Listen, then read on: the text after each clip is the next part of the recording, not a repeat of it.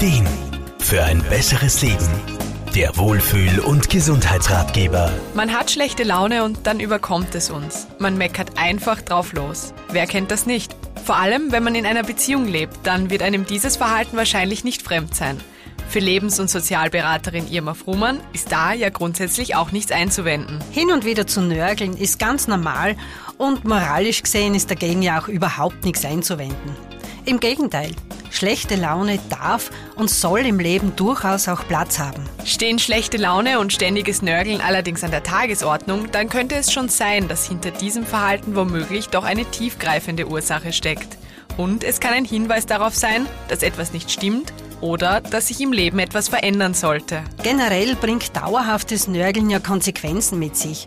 Ob es jetzt bei der Arbeit, bei Freunden, aber vor allem in Partnerschaften vorkommt. Und das sollte man auf keinen Fall unterschätzen. So ausgeglichen kann eine Beziehung gar nicht sein, dass sich ständige Kritik auf den Partner, aber auch auf einen selber nicht irgendwann einmal negativ auswirkt. Häufiges Nörgeln ist oft ein Ausdruck von Unzufriedenheit.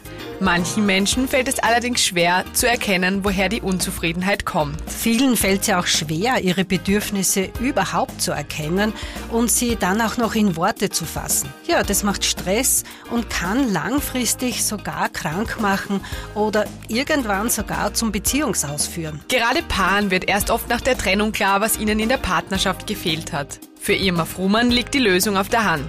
Man muss sich frühzeitig fragen, woher die Unzufriedenheit kommt und was man ändern möchte. Eine gute Übung dazu ist, sich zuerst einmal eine genaue Vorstellung davon zu machen, was sich ändern müsste. Man sollte sich dabei genau ausmalen, wie sich diese Veränderung anfühlt. Und darauf aufbauend muss man sich dann halt die konkreten Schritte überlegen, wie man die Veränderung dann erreichen will. Auf diesem Weg kann einem klar werden, dass es oft nur ganz banale Kleinigkeiten sind, die aber auf Dauer eine große Unzufriedenheit auslösen.